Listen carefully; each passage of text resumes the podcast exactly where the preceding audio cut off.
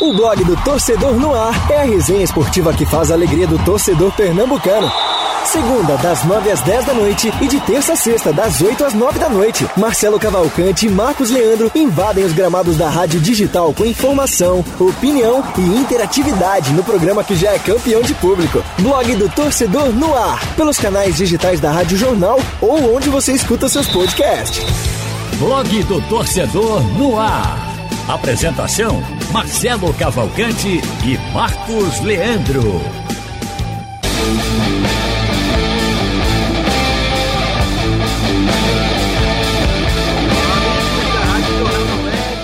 Mais plataformas digitais do sistema. Hoje, quarta-feira, 26 de maio de 2021, está começando mais um Blog do Torcedor no ar.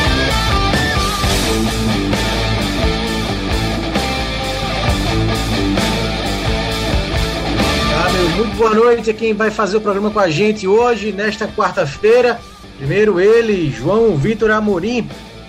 Boa noite, meu amigo. Tudo tranquilo? Muita correria no domingo, né? No sábado, no É. domingo, com, aquele, com os preparativos para a final do Pernambucano. Você com a parte do Náutico, o Antônio Gabriel com a parte do esporte. No final deu Náutico.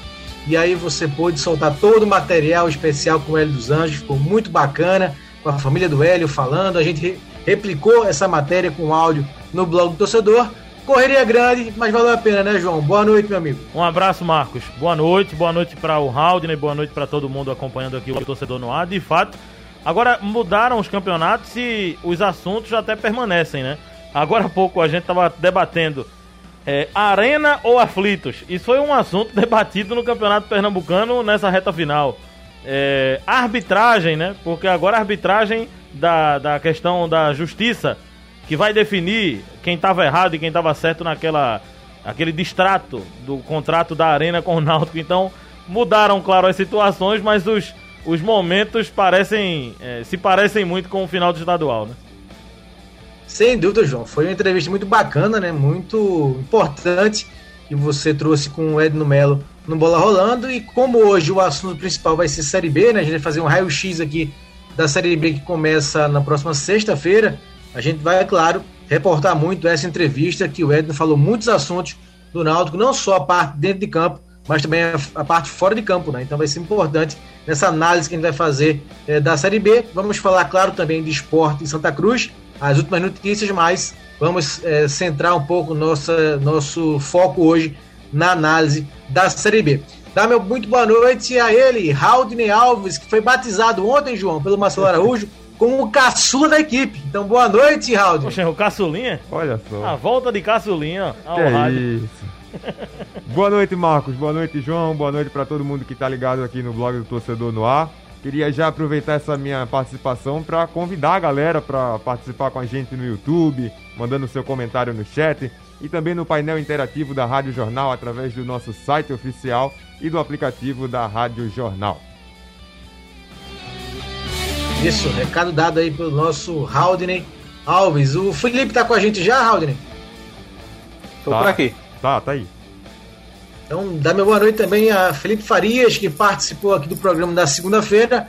Ontem não participou aqui do blog, mas na segunda-feira ele tocou fogo no programa, dizendo que o Náutico não tinha atropelado o esporte. Depois ele disse que o Náutico amassou o esporte, era só a questão verbal do verbo que o Felipe empregou melhor. Filipão, boa noite, Felipe.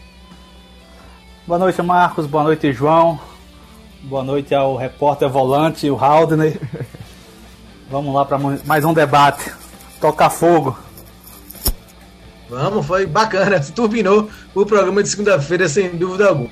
Bom, vamos para as manchetes do programa de hoje. Por favor, meu caro Aldo, levanta aí um pouco a guitarrinha para a gente falar as manchetes do programa.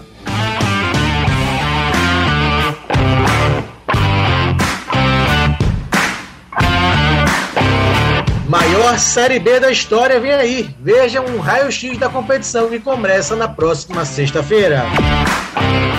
Favoritos, Tazarões, quem pode surpreender na competição? O Náutico está pronto para a segundona? E também as últimas informações de Esporte Santa que se preparam para a Série A e Série C do Brasileirão.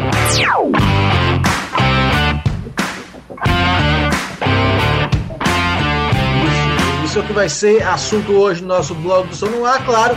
Isso é o que a gente planeja, né? Mas com as mensagens que vocês mandam, o rumo do programa é alterado e vocês guiam o programa com as suas mensagens e com as suas participações, meus caros ouvintes e internautas.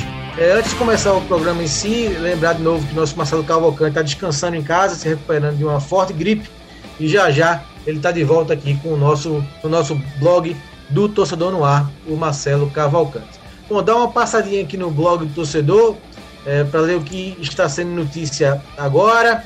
É, nos pênaltis, Villarreal vence Manchester United e conquista a Liga Europa. Uma decisão demorada, né?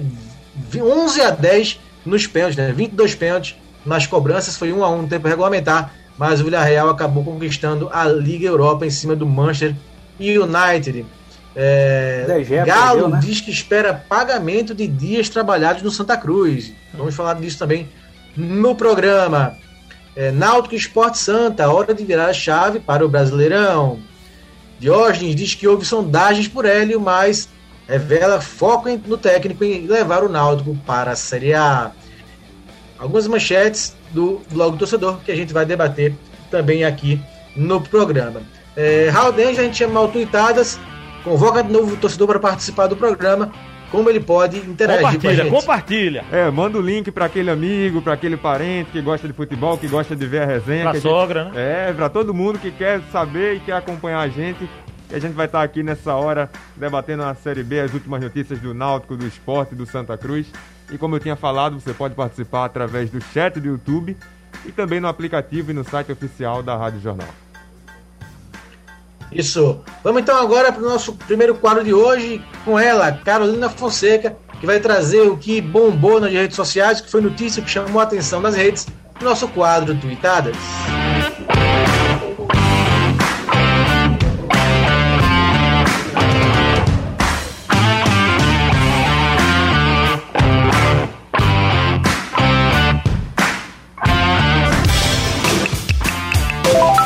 Tuitadas.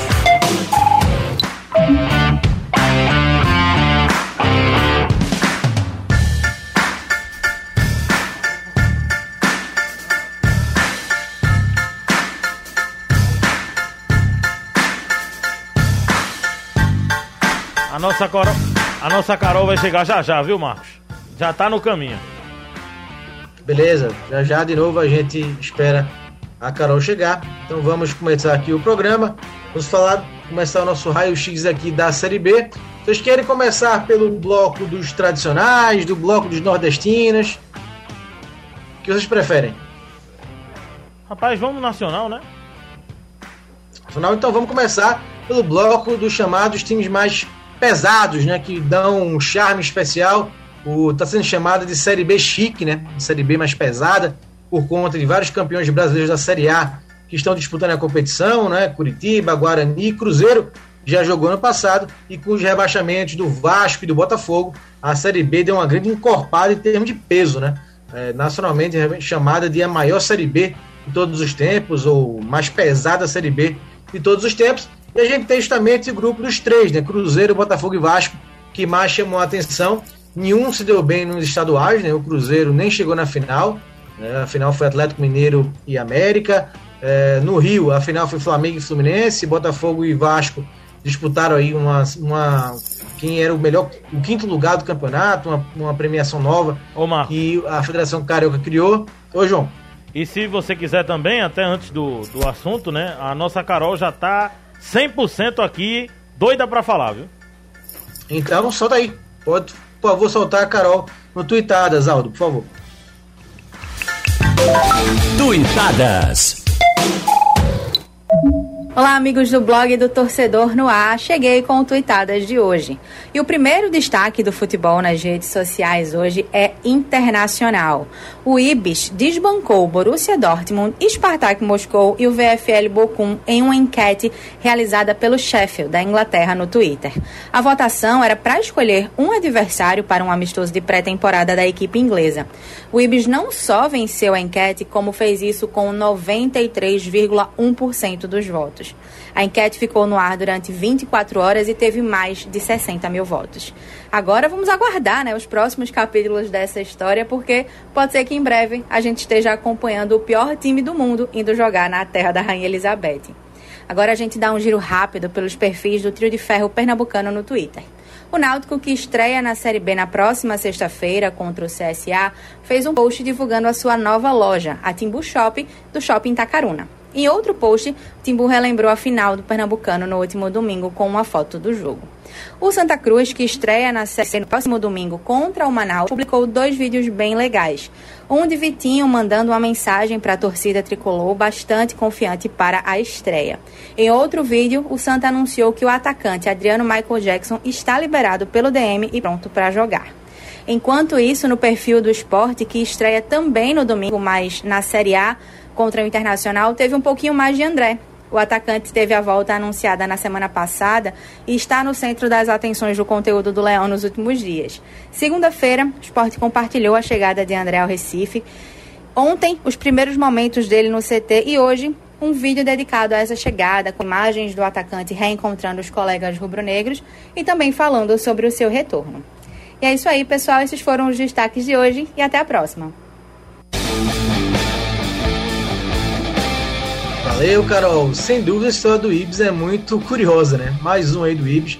O Edaldo Santos já tinha tocado no assunto ontem e hoje do movimento esportivo.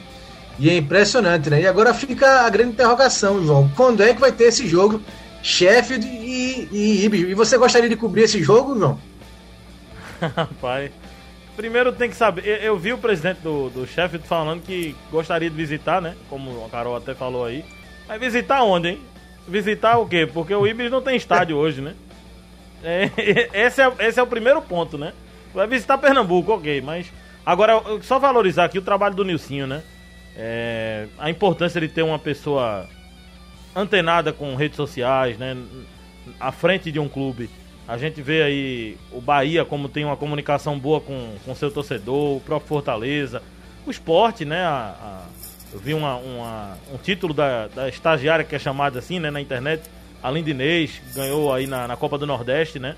Uma premiação pela movimentação nas redes sociais. O próprio Náutico tem. Trabalhou no JC, né? Exato. Inês também trabalhou no Jornal do Comércio. É, então, é, eu acho que é muito importante hoje você ter essa, essa comunicação com o seu torcedor. No caso do Ibis, é importante até para que as pessoas lembrem do Ibis, né? Porque todo mundo hoje torce para um clube as pessoas acabam esquecendo do Ibis, mas é importante ter essa marca forte, como tem sido muito nas redes sociais, engajamento altíssimo. É, até Alexandre estava falando aqui agora há pouco essa questão do engajamento, por mais que seja uma brincadeira e tal, todo mundo leva na piada, mas dá uma visibilidade pro Ibis, dá uma, uma, uma amplitude maior, né, pro, pro tamanho da, da marca, da instituição Ibis. Felipe, você é sempre muito criativo. Qual seria sua manchete desse confronto de chefe do Ibis, hein? Rapaz, assim, debate pronto, você me complica. Shelfibs. Uma... Mas sem dúvida que tem, teria muita manchete para fazer. Lógico que, como o João referiu aí, é um trabalho muito bacana na cidade do Ibis. E chama atenção, né? Não só no Brasil, tá passando agora para o mundo, outros clubes também olhando esse engajamento cada vez mais isso é importante né, para a marca, para a consolidação, é, posicionamento no mercado.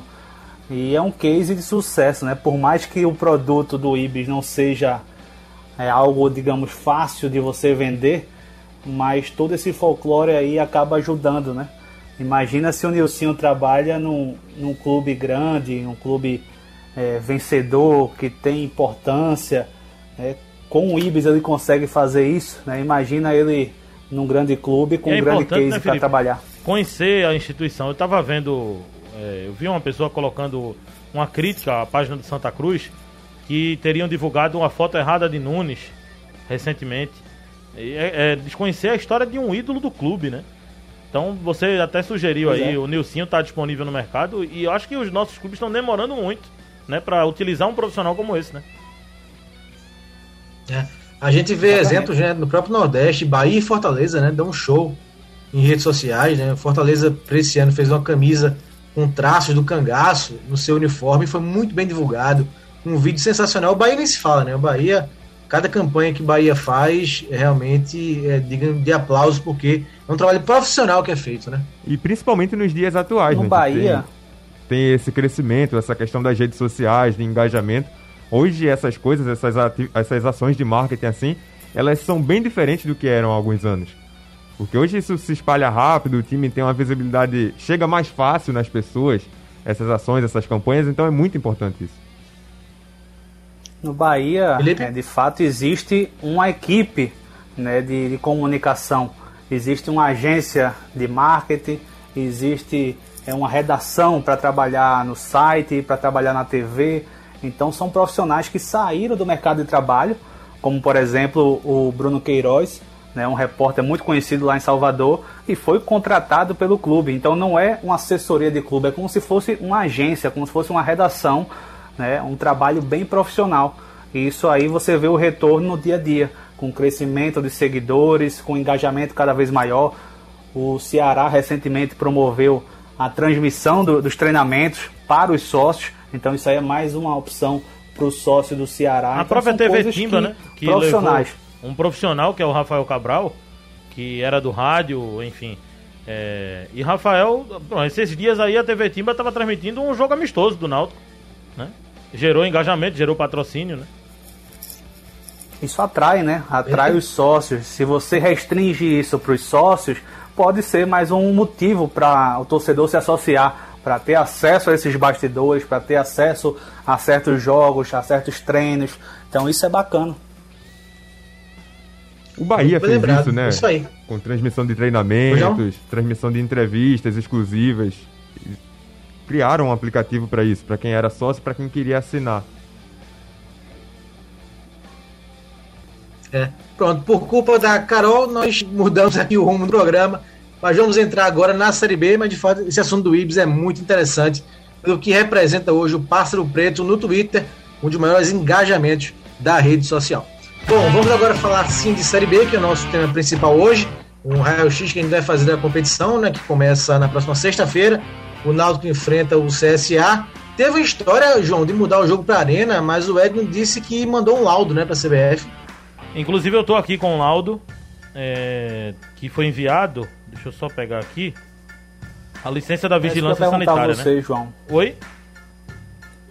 Não, era justamente sobre isso que eu ia perguntar. Eu estou atualizando aqui o site da CBF e ainda Tá não alterou nada. Isso. Mas exato. no, mas no site da emissora que transmite a competição já tem essa alteração, né? No ge.com já tá dizendo lá que é na arena. É, o, o que foi pedido foi a federação, pelo que eu soube, pediu para a CBF para alterar o local porque não tinha conseguido a o, o laudo da vigilância sanitária. Mas o Náutico conseguiu, até ficou chateado com essa, esse pedido da federação, pelo que eu soube, de mudança de local do jogo. E o Náutico enviou a tempo, segundo o presidente Edno Melo, me passou aqui, inclusive ele me passou o laudo que o Náutico mandou para a CBF. Então por isso que até agora no site da CBF, até aquele nosso companheiro Wellington Campos estava conversando com ele aqui agora, porque ele recebeu o documento da CBF, né, com a autorização da mudança do local, mas eu acabei passando até para ele aqui e, e ele disse que de fato não sabia dessa desse ponto, né, que o Náutico mandou o laudo, que era o único que faltava, laudo de vigilância sanitária. O Náutico também não sabia que ia ser exigido, exi- exigi- exigido isso, quase que não sai. Porque é um laudo que é mais necessário quando tem público, né, Marcos? Então. É, verdade. Mas Mas então agora. dá F5 aí no site da CBF para ver se atualiza ou não. Eu olhei agora, até agora. Bom, mas voltando o que a gente ia começar a falar, primeiro bloco dos considera- considerados favoritos. Favoritos pelo peso, né? Histórico que tem Botafogo, Cruzeiro e Vasco. Isso não valeu no passado para o Cruzeiro, que ainda sentiu muito o, o reflexo da crise financeira provocada pela gestão passada, e o Cruzeiro não subiu e vai encarar o segundo ano na Série B, né? O primeiro clube eh, desses 12 mais tradicionais do país que caiu e não conseguiu voltar no primeiro ano. Então, para esse ano, como eu falei no começo do programa, nem Cruzeiro, nem Botafogo, nem Vasco foram bem nos estaduais, né? Isso eh, coloca, pode serve de algum parâmetro para a Série B, João? Você acha que são realmente três times que vão partir aí eh, na frente eh, na luta pelo acesso ou não? O exemplo do Cruzeiro serviu para a gente tratar meio que igual, mesmo sendo clubes mais tradicionais. Eu acho que esses clubes que tiveram dificuldades no estadual têm um grande risco de começarem com muita dificuldade a Série B. Eu sei que o nível de estadual é fraco, e aí você pode dizer, sim, por isso mesmo que, como eles foram mal, vão mal também no brasileiro. Não necessariamente porque foram mal, é porque vai acontecer uma reformulação, né? Como você não foi bem, não chegou em final no, na, no campeonato estadual, naturalmente a pressão de torcida, a pedido de técnicos ou uma nova mudança no, no, comando técnico, geralmente pede, né, para contratar. Então, novos jogadores, um novo elenco vai ser montado em cima da hora, então acaba sendo uma incógnita. Talvez o Náutico saia na frente nesse início de campeonato e tem que aproveitar para pontuar muito agora, porque nessa na fase da oscilação, que é do meio para o final, geralmente muita gente oscila, aí o Náutico já vai ter alguns reforços, né, daqui para lá para entrarem, para administrarem bem a pontuação, mas o Náutico tem que aproveitar esse início, aproveitar esse momento. O Náutico tem um time encaixado, tem alguns jogadores importantes no banco e tem que aproveitar esse momento. Agora, eu acredito que esses times, mesmo grandes, mesmo times de história no futebol brasileiro, mas que tiveram dificuldade no campeonato estadual, vão ter dificuldade também no campeonato brasileiro nesse início, por conta dessa mudança que deve acontecer de planejamento, de contratações e de novos jogadores que devem chegar. Ô Felipe, a gente vê o elenco do Cruzeiro, Cruzeiro segue com o técnico Felipe Conceição, a gente vê ainda jogadores renomados, né? Fábio, goleiro, experiente, mas ainda um bom goleiro, Henrique, meio campista, Rafael Sobe, Marcelo Moreno, William Potter, um trio ofensivo poderoso. São três atacantes que jogariam a primeira divisão. Alguns garotos ainda, Matheus Pereira, Matheus Barbosa, o Ayrton. Você acha que o Cruzeiro vem mais forte esse ano? Ou ainda é, está vivendo aquele choque é, da queda para a segunda divisão, Felipe? Eu acho que o que pesa muito para esses grandes times é a questão financeira, né? Você citou aí é, grandes jogadores que poderiam estar disputando uma Série A, mas o problema é a situação financeira do, do Cruzeiro. Se tivesse esses jogadores pagando em dia, eu acredito que o Cruzeiro sobraria numa Série B, né? Porque infelizmente a gente sabe que existe isso. A questão da motivação também financeira, o jogador está com um, dois, três meses atrasados então isso acaba influenciando muito, né? E com essa mudança aí na questão financeira, né? Que os clubes caem, não caem com aquela receita, então isso pode acabar pesando para esses clubes que, que caíram esse ano, não é o caso do Cruzeiro, né? O Cruzeiro já está indo para o segundo ano, mas eu acredito que essa qualidade técnica ainda prevaleça. Talvez com um início de Série B de forma mais consciente, sabendo a realidade do clube, o Cruzeiro talvez tenha uma, uma, uma postura diferente na temporada desse ano. Acredito que a camisa acaba pesando e o fato de ir para a segunda Série B, isso acaba querendo que, que os jogadores mudem a postura para tirar o time dessa situação.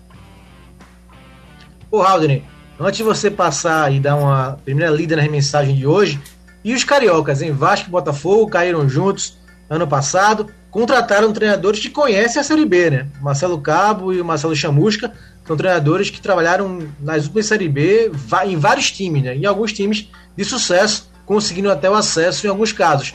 Você acha que eles foram acertaram em, em apostar nesses técnicos com perfil de Série B, digamos assim? Para quem a pergunta? Aldrin? Ah, sim. Eu acho que os cariocas, eles. Eu até separei um dado, uma, até uma questão estatística. O Vasco, por exemplo, em 2016 e 2014, ele ficou em terceiro. Uma curiosidade, eu até queria ampliar um pouquinho mais essa discussão, porque há alguns anos era muito comum um time, esses times de tradição, esses times grandes, quando caíam da Série A, que iam para a Série B, eram, chegavam como favoritos, já era certo que ia subir. E isso, o Cruzeiro ele foi um ponto fora da curva no ano passado. Ele ficou em 13 terceiro. Então, eu acho que tem uma dificuldade. É diferente do que tem acontecido nos últimos anos. Com relação à sua pergunta, Marcos, com relação aos treinadores, eu acho que é acertado, né? É você buscar pelo menos um treinador que conhece a competição. Trazendo um pouco aqui pra gente, o que a diretoria do Santa Cruz fez foi completamente equivocado, né? Trazer um Alexandre Galo que não tem essa experiência em divisões inferiores, né, que é acostumado a trabalhar com estrutura, com jogadores, com tudo que ele quer, ele ter à disposição. Então você trazer um treinador que desconhece a divisão é um risco muito grande. Então, pelo menos o Vasco e o Botafogo está trazendo dois treinadores que conhecem a divisão, são acostumados a essa, essa, essa competição de acesso. Então, isso aí já dá um passinho a mais, um passinho à frente para Vasco e Botafogo. Show de bola. Haldren, quais mensagens que nosso público está falando, quer saber da gente? Vamos lá, o David Solon disse que o Vasco fez um time pé no chão, vai brigar para subir. Ele também afirma que o problema do Cruzeiro é querer montar um time de Série A na B. Até a questão do, dos salários que João estava falando mais, mais cedo. Adriano, Adriano Anderson diz que não tem favoritismo e ele também completa que se Cruzeiro Vasco, se Cruzeiro e Vasco tivessem bom, eles estariam na elite. Tá aí a galera participando aqui também no painel interativo, Aurino, Jamerson, Jean e mandando as suas mensagens. Pronto, analisamos então Botafogo, Vasco Cruzeiro, os times aí ditos mais tradicionais desta Série B. Vamos agora falar de mais quatro clubes, dois de Goiás e dois de Campinas. Começando pelos times de Goiás. O Goiás que esboçou uma grande reação no ano passado na Série A, na reta final, foi quase até o final lutando para não cair, mas não conseguiu evitar a queda e voltou para a Série B, mas é um daqueles times que pensam já em subir também, o Goiás esse ano, João, apostou no Pintado, né, para voltar à Série A. O Pintado que levou o Juventude ano passado da Série B para a Série A, foi disputar o Campeonato Paulista e agora disputa de novo a Série B, agora pelo Goiás. Você vê o Goiás mais encorpado, é um dos favoritos na tua lista, João, para subir? É, o Goiás teve dificuldades né, no campeonato estadual, porque o Vila Nova já vinha com um time montado né, do ano passado, uma manutenção de elenco. O Goiás perdeu vários jogadores, do ano passado para cá. Inclusive o treinador foi diferente, né? E, e o Atlético de Goiás montou um, um time muito forte. Inclusive está disputando bem a Sul-Americana. Está uma sequência grande sem perder. Eu acho que o Goiás, por exemplo, goleiro. Tem, tem bons goleiros. Tem inclusive o Tadeu, que é um atleta que já foi muito bem numa primeira divisão. Precisa contratar para o sistema defensivo. Não vejo ainda jogadores que imponham respeito numa divisão e também que tenham é, é, uma sequência grande na Série B, porque é um campeonato muito longo e precisa também de elenco. Acho que o Goiás tem um time dos, dos grandes. Eu vou colocar o Goiás num patamar de time grande. Desses grandes, o Goiás é o que, que tem um time mais modesto, de, individualmente falando, né? E o Pintado vai ter que fazer esse time render taticamente. É o que ele fez com o Juventude. Levou, levou o Aleph Manga, né? Que foi o destaque do Carioca. Foi, o Campeonato até Carioca. o esporte. Exato. O Milton Bivato chegou a, chegou a citar, né? O Aleph Manga, que tinha feito uma proposta. Depois ele começou a fazer gol no Carioca e aí ficou bem valorizado. O Goiás conseguiu levar. É. Então, eu acho que o, o, o time do Goiás vai depender muito do treinador, né? O, o, o trabalho do Pintado né, para organizar esse time. E vai parecer muito com o Juventude que subiu, né? Do Pintado. Não tinha grandes destaques individuais. O time conseguiu mais no conjunto. E até foi um sofrimento para o Juventude subir, né? É, teve pontos perdidos aí na reta final, nos últimos jogos. Teve que depender de um tropeço do CSA naquela reta final. Enfim, foi mais no encaixe. Eu não acredito que o Goiás vai brigar para subir, não. De verdade. Acho que vai ser um time que vai se manter ali na Série B. Com esse e você, time. Felipe, concorda? E também fale um pouquinho do Vila Nova. O Vila que subiu. Foi um dos times né, que acabaram subindo no quadrangular que o Santa acabou patinando no ano passado. Né? O Vila subiu e agora vai disputar de novo uma Série B e vai ter esse clássico, né? Goiás vai ser uma, uma briga aí doméstica. Você acredita que algum pode ter força para subir, o Goiás ou Vila? Acho pouco provável, mas nessa nesse clássico aí goiano, eu acredito sim que o Vila tem mais chances de se sair melhor na Série B, né? Pela manutenção, né, pelo início de temporada também 2021. No estadual teve mais sucesso do que o Goiás, né? Mesmo o Vila perdendo na final, né, para o modesto Grêmio Anápolis, mas fez uma campanha melhor no estadual do que o Goiás, manteve uma base, então acredito que é, tem mais chances de, de obter melhor sucesso do que o Goiás. Acredito que o Goiás entra na competição, se não se reforçar, lógico, nesse primeiro momento, né, entra como um time modesto ali, de meio de tabela. Não acredito ter essa força não para poder brigar na parte de cima da tabela. Engraçado, viu, Marcos? É que esse clássico entre Vila Nova e Goiás Aconteceu durante muito tempo no Serra Dourada, que está fechado, né, praticamente. É, Verdade. muito tempo que eles não jogam no Serra Dourada um clássico. Seria até legal ver agora que tá de portões fechados, é porque é muito caro jogar no Serra Dourada, né? E sem torcida, abrir um estádio daquele tamanho. E as equipes se estruturaram, né? O Goiás tem um belo estádio que se viu até para Mundial de base, é, que é dentro do CT. Ailê Pinheiro, né? É, o Ailê Pinheiro. Também o time do Vila Nova tem um belo estádio, é, pequenininho, mas muito organizado, Atlético. Então as equipes ficaram independentes, né? Não dependem mais do, do Serra Dourada. O David Ô, mas Eu acho o nome muito legal, né? O nome do estádio Vila Onésio Brasileiro Alvarenga. Alvarenga. É um nome de, de impacto, né? E estive lá com o Santa no ano passado, né? Na cobertura e não foi legal Numa não. chuva da gota, né, João? Foi. É, o David Solon tá, Atlético. tá dizendo aqui que o Goiás sempre Estádio encontra Olímpico, né, bons João? jogadores. Que muitos jogadores do São Paulo campeão mundial de 2005 estavam no Goiás em 2004. Ele acredita que o Goiás pode surpreender. Diga, Felipe. Felipe? Não, só tirando a dúvida dos estádios, né? O Atlético Goianiense é o estádio olímpico, né? Isso, isso. Exatamente. E o Oba é do Olímpico Vila. Pedro Ludovico. É.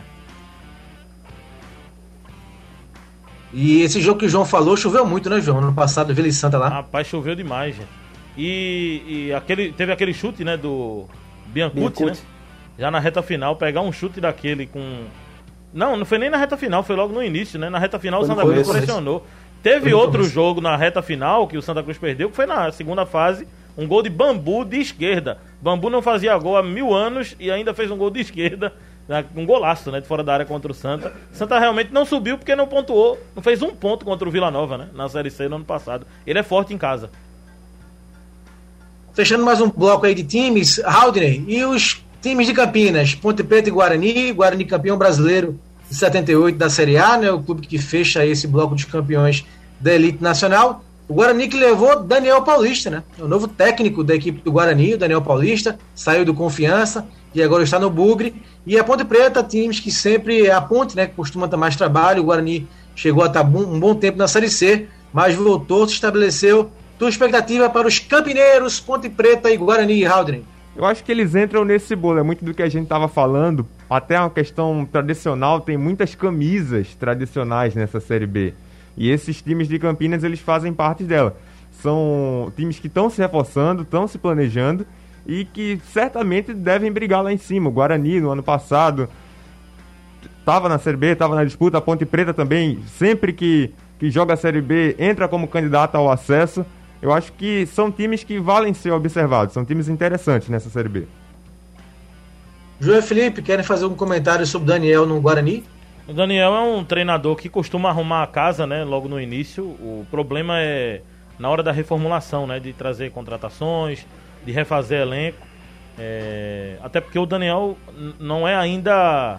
Claro que dizer que ele tá, tá, tá começando é, é até injusto, porque o Daniel já tem aí trabalho no Boa, já tem vários trabalhos no Confiança, já teve trabalho no esporte, então já, já tá passando um pouquinho dessa questão de início. Ele já tá um técnico que tem já uma certa, é, um certo mercado. Agora, não é um, um treinador que a gente pode dizer, vai chegar e vai resolver tudo. Ele não é, é, é, um, um cara ainda pesado na, na área técnica. Acho que pode ser uma- um casamento bom. Ele, ele é de Campinas, né? Se não me engano. Conhece muito bem o Guarani, sabe que o time. é, a forma como o time tem que jogar. O Guarani também já teve uma equipe bem preparada nos últimos, nos últimos, nas últimas edições. Né? O próprio Conceição, quando passou por lá, fez um bom trabalho de organização tática da equipe. Ah, a Ponte Preta tá perdendo jogadores, né? O Apodi tá se transferindo também para outra equipe. Agora me falha a memória o time que o Apodi Goiás. tem. Goiás, né? E, e durante o, o- o- a Olimpíada também pode ser que perca o Ivan, né? O goleiro. Que é um goleiro que Isso. geralmente frequenta a, a seleção brasileira. Vamos ver, a Ponte Preta tem um time é, bom, um time que disputou bem aí a- a- o Campeonato Paulista, foi vice né, na, na Taça do Interior. É um time bem montado e, e eu sempre destaco esses times de São Paulo na Série B, não só pela tradição de, de equipes como Ponte Preta e Guarani, mas pelo nível de testes que tiveram no início do ano. Eles enfrentaram São Paulo, enfrentaram Palmeiras, enfrentaram Corinthians, enfrentaram Santos, equipes organizadas como Novo Horizontino, Mirassol. Red então, Bull. É, Red Bull. Então é um time, é um time que chega para o Campeonato Brasileiro acostumada com jogos pesados, né? Isso, é... pronto, Felipe. Para a gente avançar aqui e chegar no outro bloco, vamos, vamos agora separar os adversários do Náutico do bloco sul, digamos assim. Temos seis representantes da região sul: Curitiba, Londrina e Operário do Paraná, Havaí e Brusque de Santa Catarina e o Brasil de Pelotas do Rio Grande do Sul.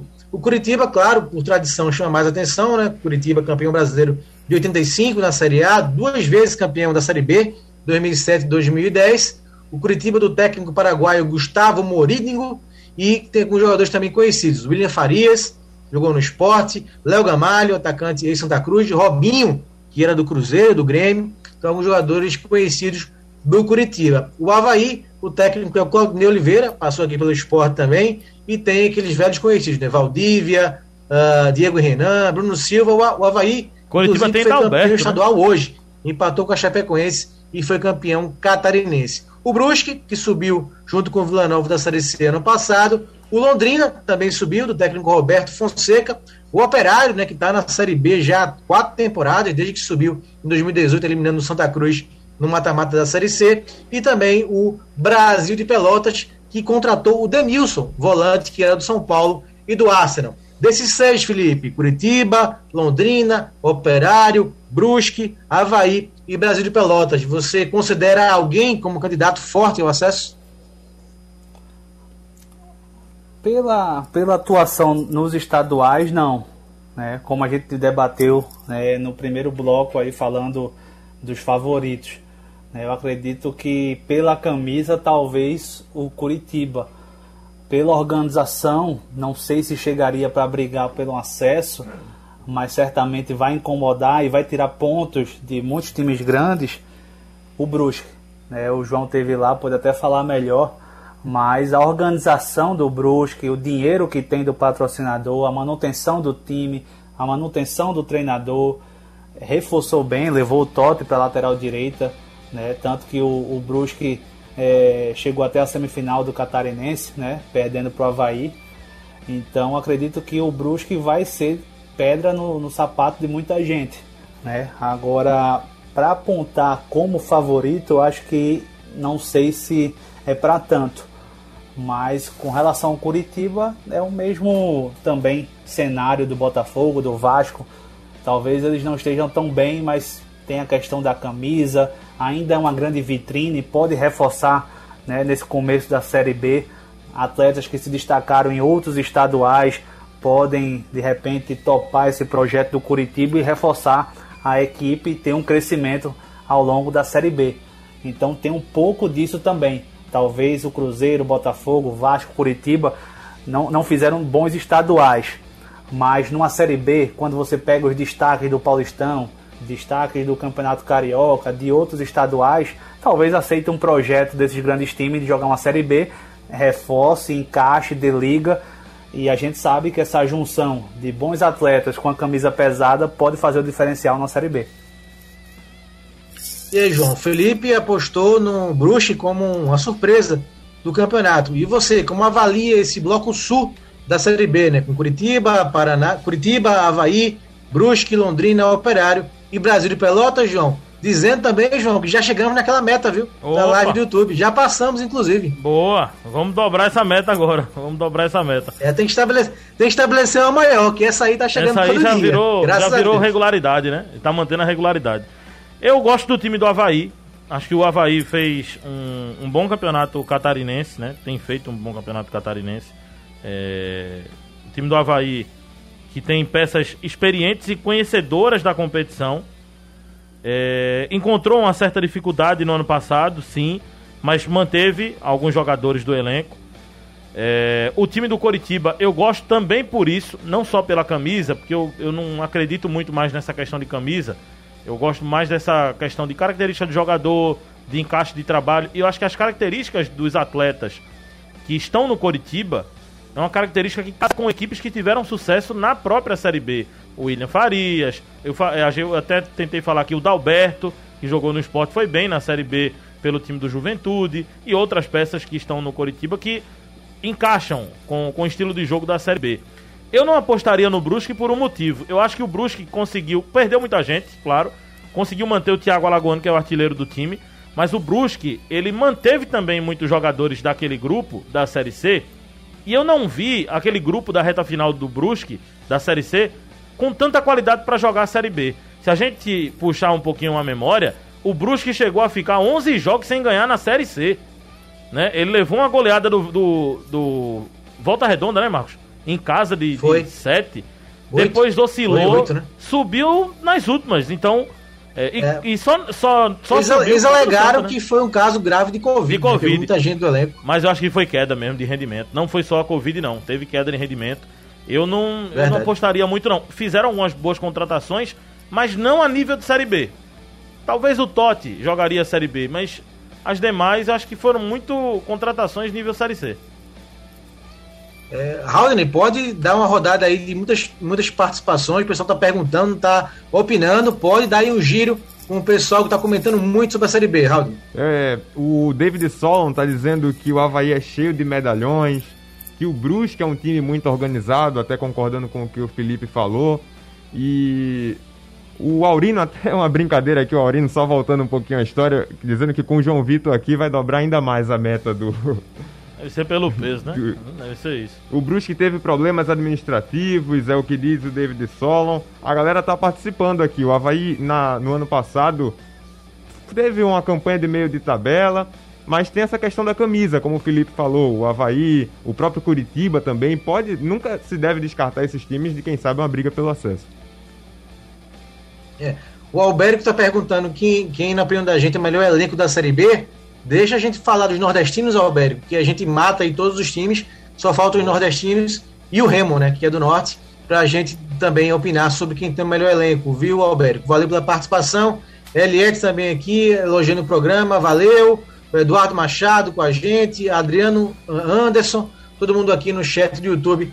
Valeu, pessoal. Bom, vamos para os times nordestinos, né? A gente tem é, CRB, além do Náutico, claro, a gente tem CRB, CSA, tem o Vitória, tem o Confiança, o Sampaio Correia e tem o Remo, que é do norte, né? A região norte voltando a ter um representante e voltando a ter o Remo, que há muito tempo não, não chegava na segunda divisão. O Remo é treinado pelo Paulo Bonamigo, o Sampaio pelo conhecido da gente, Daniel Neri, né? Treinador que é do Salgueiro.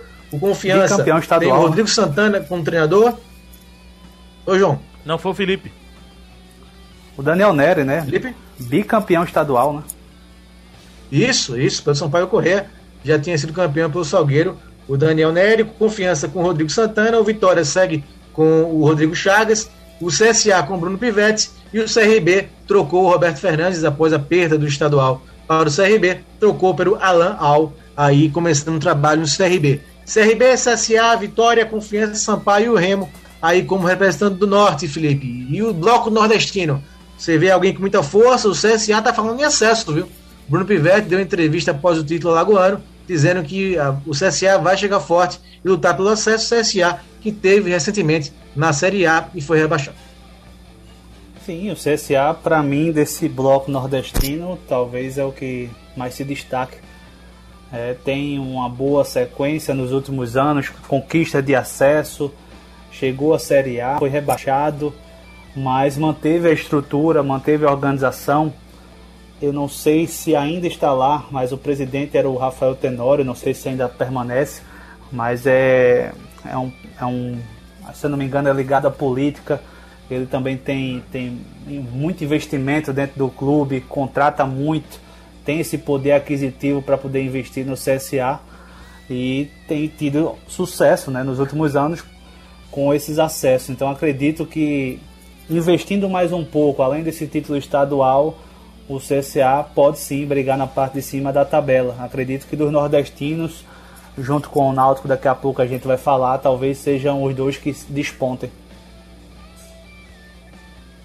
É isso, João? É o CSA mesmo? Concordo. Vitória, o Vitória com muitos problemas, né? O Vitória não foi bem no estadual, foi bem no Nortão. Então, Vitória que é, tem, sempre tem muita força, mas é, vem com uma- um processo de crise, né? Fora de campo também muito grande. Eu estava lendo a notícia que o Paulo Carneiro está sendo investigado, uma comissão foi é, criada aí para analisar a gestão do Paulo Carneiro. Então, o Vitória com muitos problemas fica um Tá pouco para baixo. Santa, né? Então, você acha que é assim também? O CSA desse bloco aí, dos cinco nordestinos mais o Remo, é o que tem mais condições? Eu concordo com o Felipe em relação ao CSA. Acho que é uma equipe que está bem preparada, manteve uma base que brigou para subir no ano passado. Tem um jogador que é diferenciado no ataque, que é o Dela Torre. É diferenciado, perdeu o Pimpão, mas o grande nome é o Dela Torre, ele dificilmente perde gols.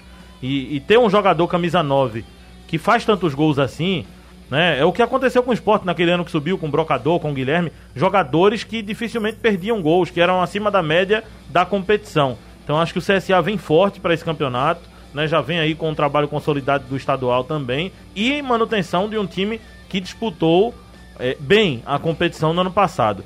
Eu não gosto desse time do Vitória, também acho que a diretoria do Vitória não é confiável, ou seja, a primeira oscilação ela vai trocar de técnico e vai ser uma confusão para esse time se encaixar. É, o Vitória até chegou a, a, disputar a semifinal da Copa do Nordeste esse ano, né? Foi eliminado para o Ceará. Mas mesmo assim eu não gosto desse time do Vitória. Não acho que o Sampaio tenha um time bom para disputar é, acesso. Acho que é um time muito limitado.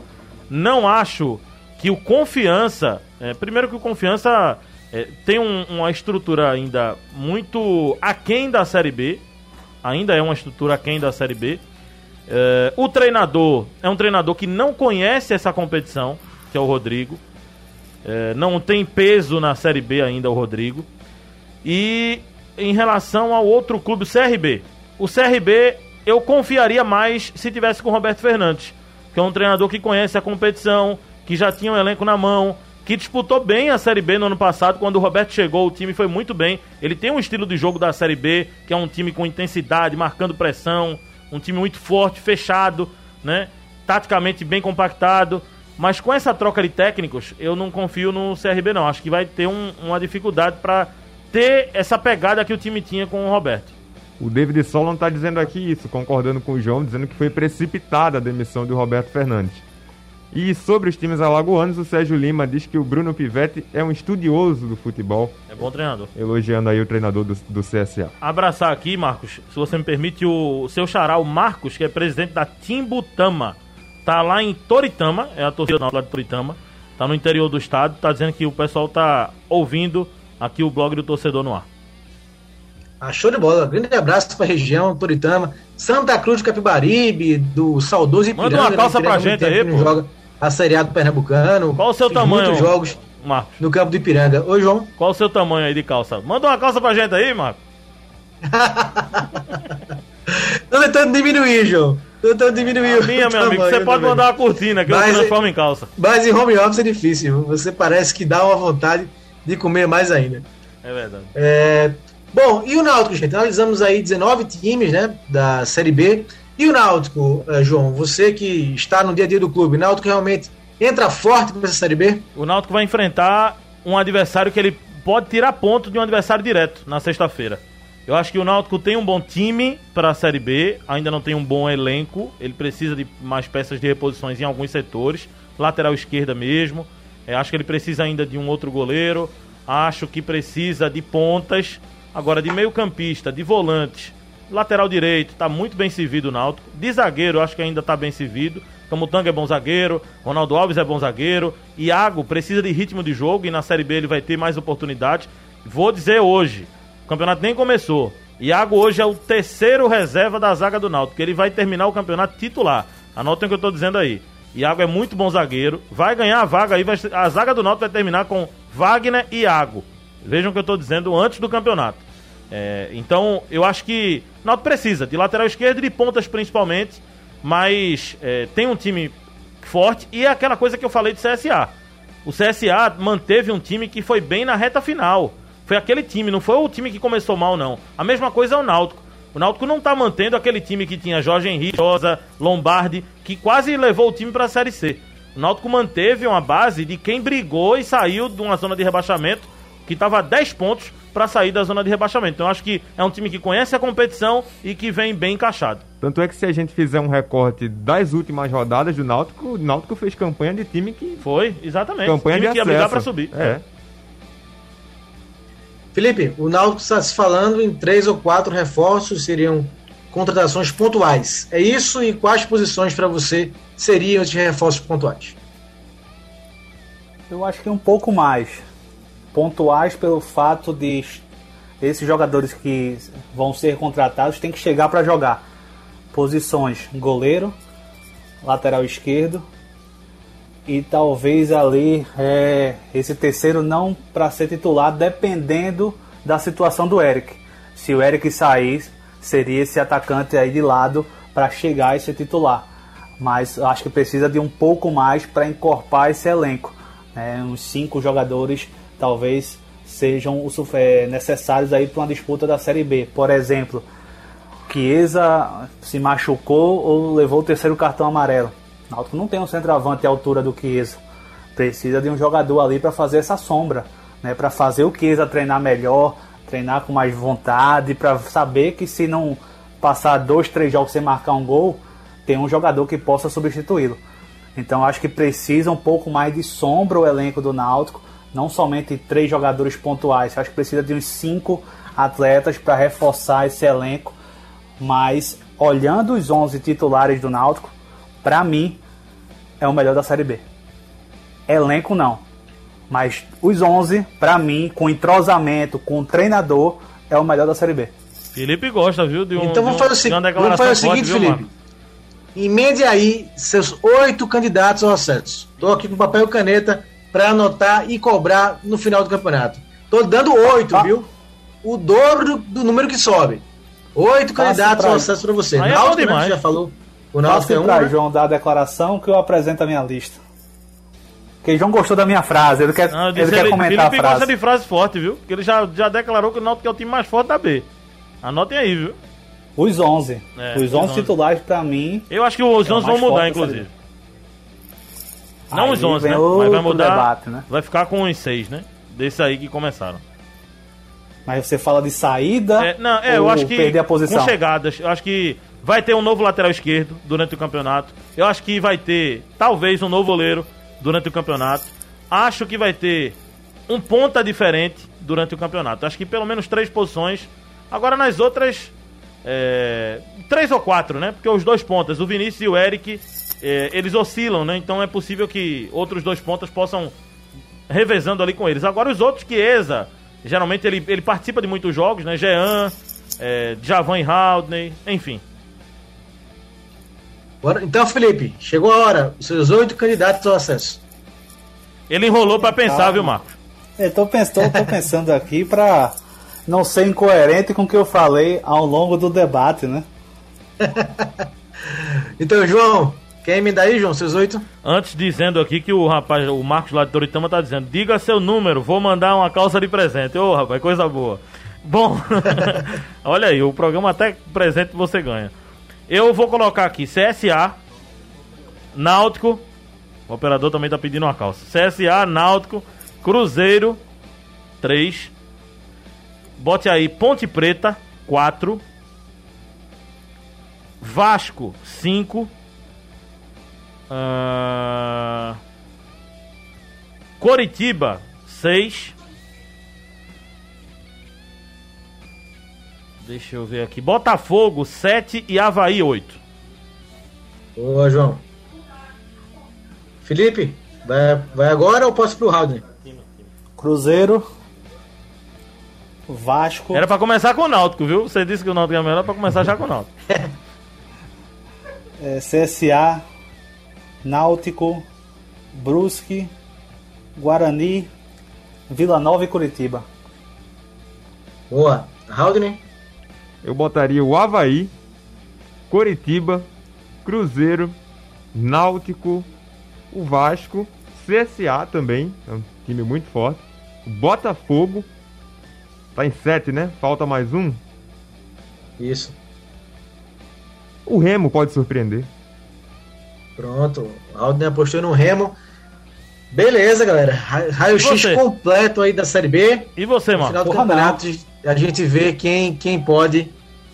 Quem acertou mais, né? Mais um palpite, né? Pra gente animar um pouquinho aqui. Eu vou roubar esse papelzinho seu. da gente. Ô, eu vou sumir com esse papelzinho seu se der errado. Agora, e você, Marcos? Quais são os seus oito? Rapaz, acabou meu papel aqui, João, pra anotar. Acabou aí, aí é bom demais, né? Olha, é, gente, Show de bola aí. É, Haldane, mais mensagens aí do pessoal pra gente falar um pouquinho de Esporte Santa David, na reta final. David Solon fez a aposta dele aqui. Náutico, Botafogo, Vasco, Cruzeiro, CSA, Coritiba, Havaí e Ponte. O Romero Henrique está dizendo que o Náutico precisa de uns 5 a 6 jogadores com nível semelhante aos dos titulares. E tem que mandar alguns. Tem que mandar embora algumas peças que são nulas. Ronaldo Alves, Luiz Henrique, Bustamante, Trindade. Essas são as peças nulas para o Romero Henrique. E os candidatos a rebaixamento? Pergunta o David Solon aqui. E aí? Ah, no programa de sexta a gente fala. De sexta a gente É, fala. só temos que é o dois minutos, aquecimento, né? Vai ser corrido. aquecimento do jogo do Náutico. É, João, o Davis Melo tá mandando parabéns a você, parabéns pelo seu aniversário, João. foi, Obrigado, meu na, foi na terça ou na Foi segunda? ontem, ontem. Ontem. Foi ontem, terça-feira, né? Terça-feira. Pronto. O David Melo 30 mandando, só? mandando Oxe, tu quer mais, parabéns. Pera aí, amigo. Quem nasce em 91 tem que ter 30, né? Mudaram a matemática, velho? Bom, pessoal, obrigado mesmo pela participação. Batemos aquela meta aqui do nosso no YouTube da Rádio Jornal. O, só falando um pouquinho do Esporte Santa, né? O esporte hoje apresentou o Paulinho Mocelin, que é uma das novidades do esporte para a Série A, né? Junto com o Rainer, lateral direito, e com o André, atacante, né? São três jogadores que estão chegando para incorporar o elenco rubro-negro para a Série- a. O esporte estreia domingo contra o Internacional, lá no Beira Rio, 8 e meia da noite. O que o esporte tem de jogo 8 e meia da noite não vai ser brincadeira nesse começo de temporada. Os dois primeiros são 8 e meia, Inter e Atlético Mineiro, os dois primeiros jogos do esporte no campeonato. No Santa Cruz, o Rondinelli foi apresentado hoje, meia que estava na Inter de Limeira, jogou o Campeonato Paulista e falou entusiasmado nesse projeto no Santa Cruz em colocar o Santa na Série B do Campeonato Brasileiro. Então, o que mais movimentou aí hoje Santa Vamos lá. Cruz Esporte, o Santa encerrou a sua pré-temporada em aldeia e agora eh, vai se concentrar mais ainda para o jogo contra o Manaus, o jogo de estreia do Santa Cruz na Série C, também domingo, seis da noite, o jogo do Santa lá em Manaus contra o campeão do Amazonas. É, rapidinho, João, Paulo Mocelin, Rainer e André, os três vão ser, vão acrescentar muito ao esporte na sua visão? Vou rapidinho mesmo, que só tem menos de um minuto, né? Rainer e Isso. André, sim. Paulinho Mocelin, pra mim, é uma aposta. Felipe, o Santa está preparado para estrear contra o Manaus, rapidinho? Acho que sim, teve tempo suficiente para isso, né? E hoje foi regularizado o Vitinho. Faltam mais cinco serem regularizados. Boa, valeu Felipe, valeu João, programa massa, programa tá no YouTube, vai virar podcast também no site da Rádio Jornal, também está no blog do torcedor. Alden, valeu parceiro, um abraço, até amanhã. Valeu, Marcos. Valeu, João, Felipe. Até amanhã também para todo mundo.